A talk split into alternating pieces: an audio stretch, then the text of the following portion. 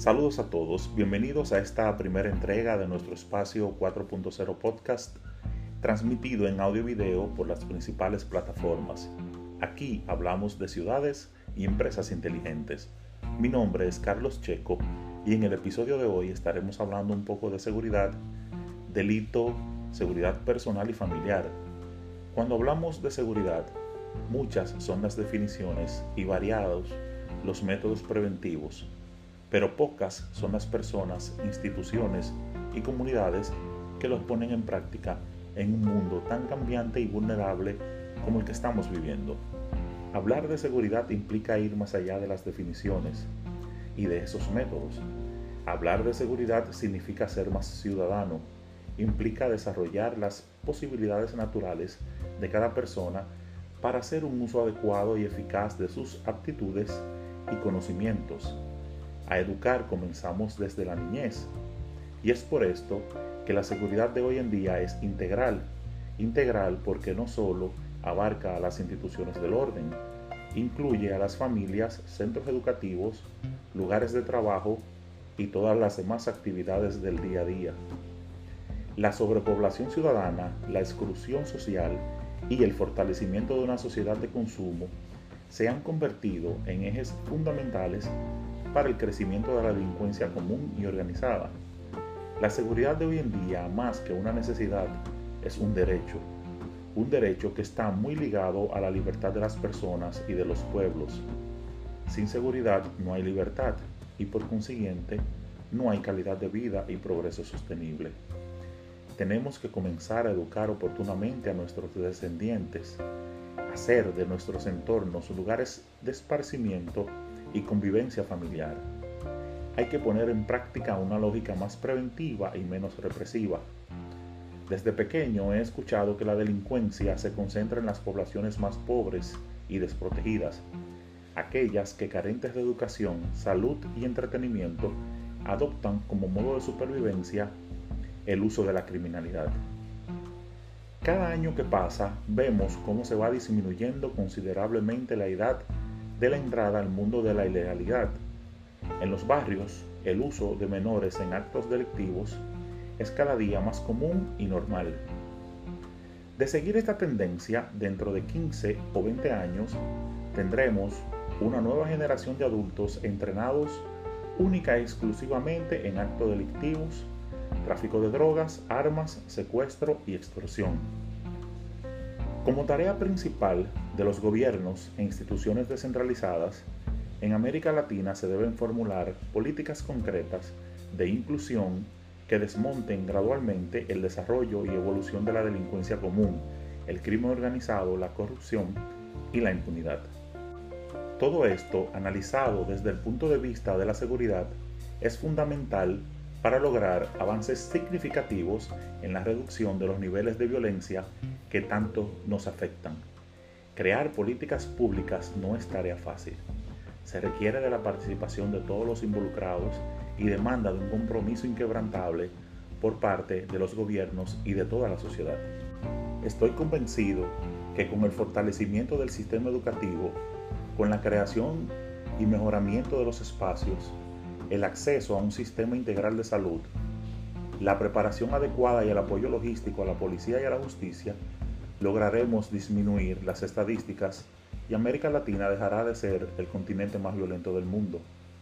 Siéntase ser ciudadano del país que sea, aporte con el ejemplo, piense en un país, una región y un hemisferio más fortalecido en temas de educación, prevención y seguridad. Este consenso es una responsabilidad de todos. Es el momento de comenzar a generar puntos de inflexión que nos conduzcan a un mundo más seguro y libre. Les digo todo esto porque estoy convencido de que con la evolución de la delincuencia, estar a salvo implica adoptar una serie de medidas preventivas, patrones de conducta y estilos de vida totalmente diferentes a los que teníamos hace unos años. Todos los días vemos en las noticias cómo los robos, tanto a personas como a viviendas, son cada vez más planificados. Las bandas organizadas y los ladrones solitarios están analizando cuidadosamente a sus víctimas y su entorno antes de dar el gran paso. Para un delincuente común, ese que sale cada día a buscar su mal llamado sustento, su misión principal está dividida en tres puntos importantes. El primero es apoderarse del botín, el segundo es escapar y el tercero, mantener el anonimato o parecer inocente en caso de ser apresado. La improvisación o la valentía tiene un costo muy elevado en temas de seguridad y protección. Es por esto que recomendamos elaborar un plan preventivo que sea capaz de minimizar los riesgos y que ante cualquier sorpresa el no saber qué hacer sea nuestra debilidad más peligrosa. Como primer paso, es importante que todos los miembros de la familia sepan la realidad del momento en que vivimos y que nadie, por más importante que sea, está exento de ser víctima de un acto delictivo.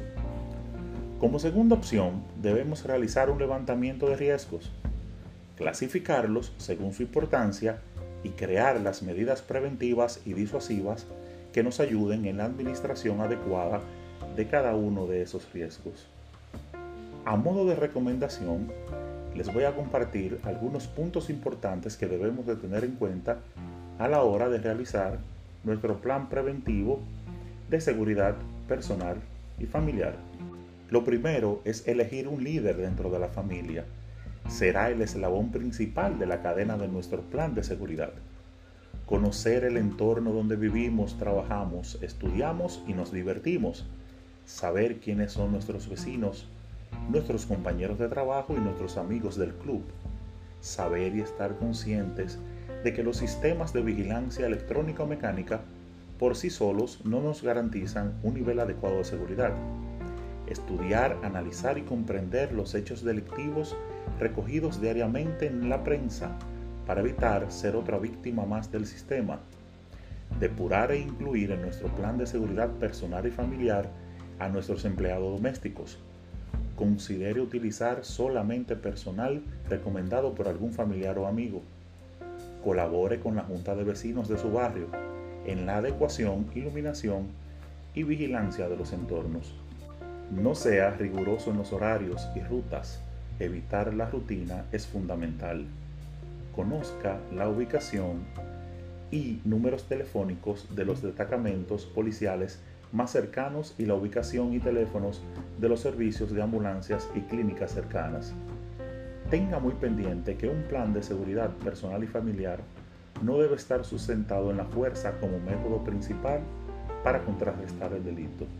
La implementación y el seguimiento oportuno de todas las medidas adoptadas por usted y su familia serán la clave para mantener un entorno más seguro. Recuerde siempre que la disciplina es la parte fundamental del éxito y que educar es la mejor manera de prevenir. Si llegaste hasta aquí es porque estás comprometido con tu seguridad, la de tu familia y de toda tu comunidad. Muchísimas gracias por tu tiempo. Nos vemos en nuestra próxima entrega de 4.0 Podcast. Les habló Carlos Checo.